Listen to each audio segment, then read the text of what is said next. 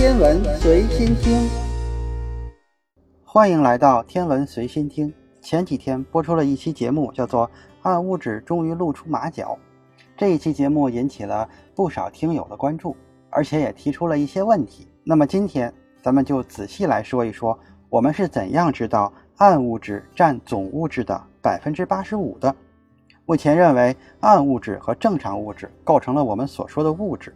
而正常物质只占了宇宙总质能的百分之四点六，暗物质占百分之二十三，剩下的暗能量占百分之七十二。也就是说，暗物质占了总物质的百分之八十三到八十五，正常物质只有百分之十五到百分之十七，大约是正常物质的五倍。这个数字是怎么来的呢？下边咱们来详细说一说。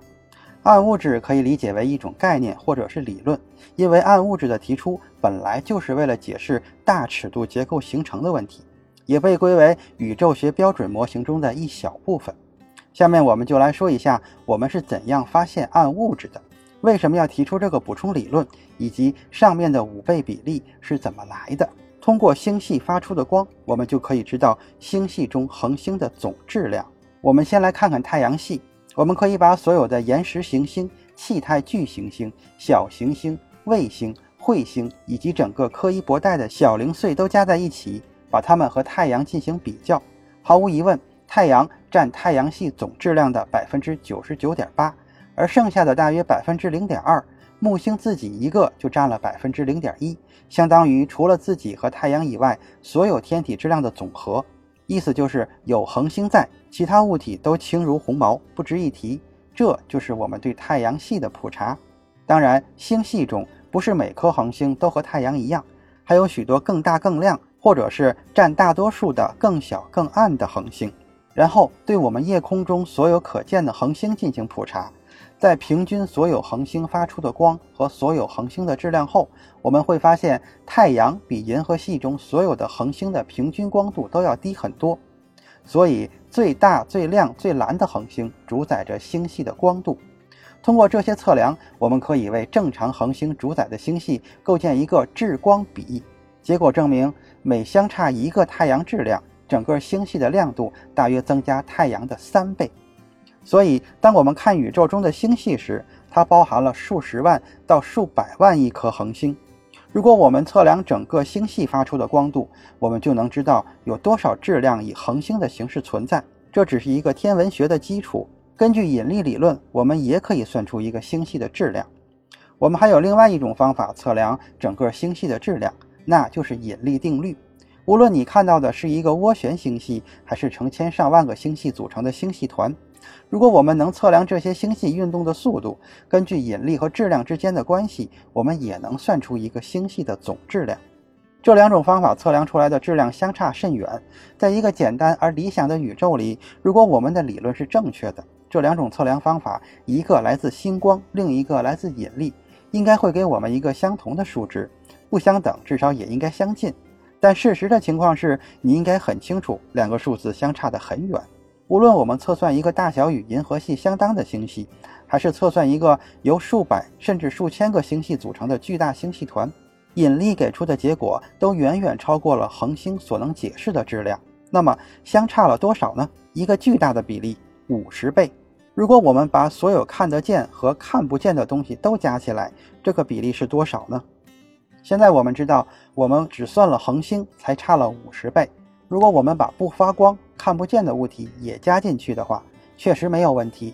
除了发光的恒星，星系中应该充满了行星和岩石，还应该有星际气体、尘埃、等离子体、死亡的恒星、黑洞，以及几乎任何我们想象到的由质子、中子和电子组成的物质。所以，我们试着把所有不同的质子、中子和电子的来源加在一起，然后和我们看到的总质量进行比较，结果依然令人震惊。我们通过对星系团进行大量的 X 光观测，确定总质量中有多少是以恒星、气体、尘埃以及其他已知物质的形式存在的。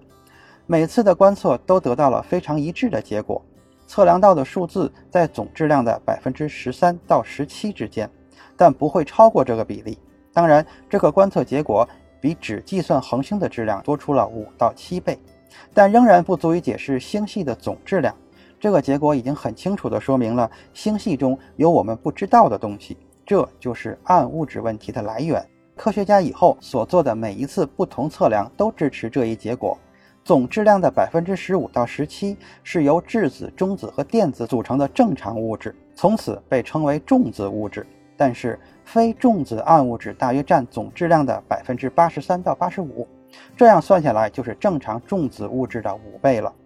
对于星系团来说，这个结果不仅可以通过单个星系的旋转速度和 X 光辐射得到证实，还可以通过引力透镜效应和引力红移得到证实。物质的总量无法用单独的重子量做出解释。更重要的是，在星系中，暗物质比恒星或气体分布的更加广泛，形成一个巨大的暗物质晕。举个例子，如果银河系半径是五万光年的话，暗物质晕能够延伸一百万光年。如果你还不放心，这里还有暗物质的其他证据，告诉我们宇宙中物质总量的不只是星系团本身，而且星系团也不是关于重子总量信息的唯一来源。我们可以通过测量大爆炸后原子核合成氢元素的丰度来知道重子的总数。同样，我们得到的物质总量大约是重子总量的六倍。我们可以测量和模拟宇宙的大尺度结构。我们再次发现，模拟结果与要测量结果达成一致的话，唯一的方法就是往模型结构里加五倍的暗物质。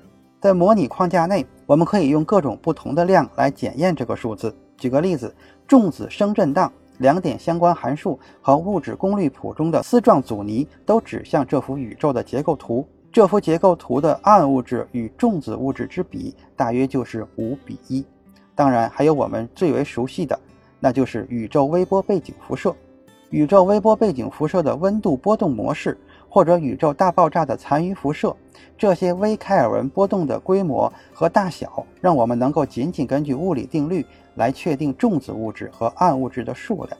再一次，我们发现宇宙中暗物质的总质量比重子物质的总质量为五比一，所以每一项对暗物质敏感的测量都表明，暗物质就在那里，它。一直等着我们去发现。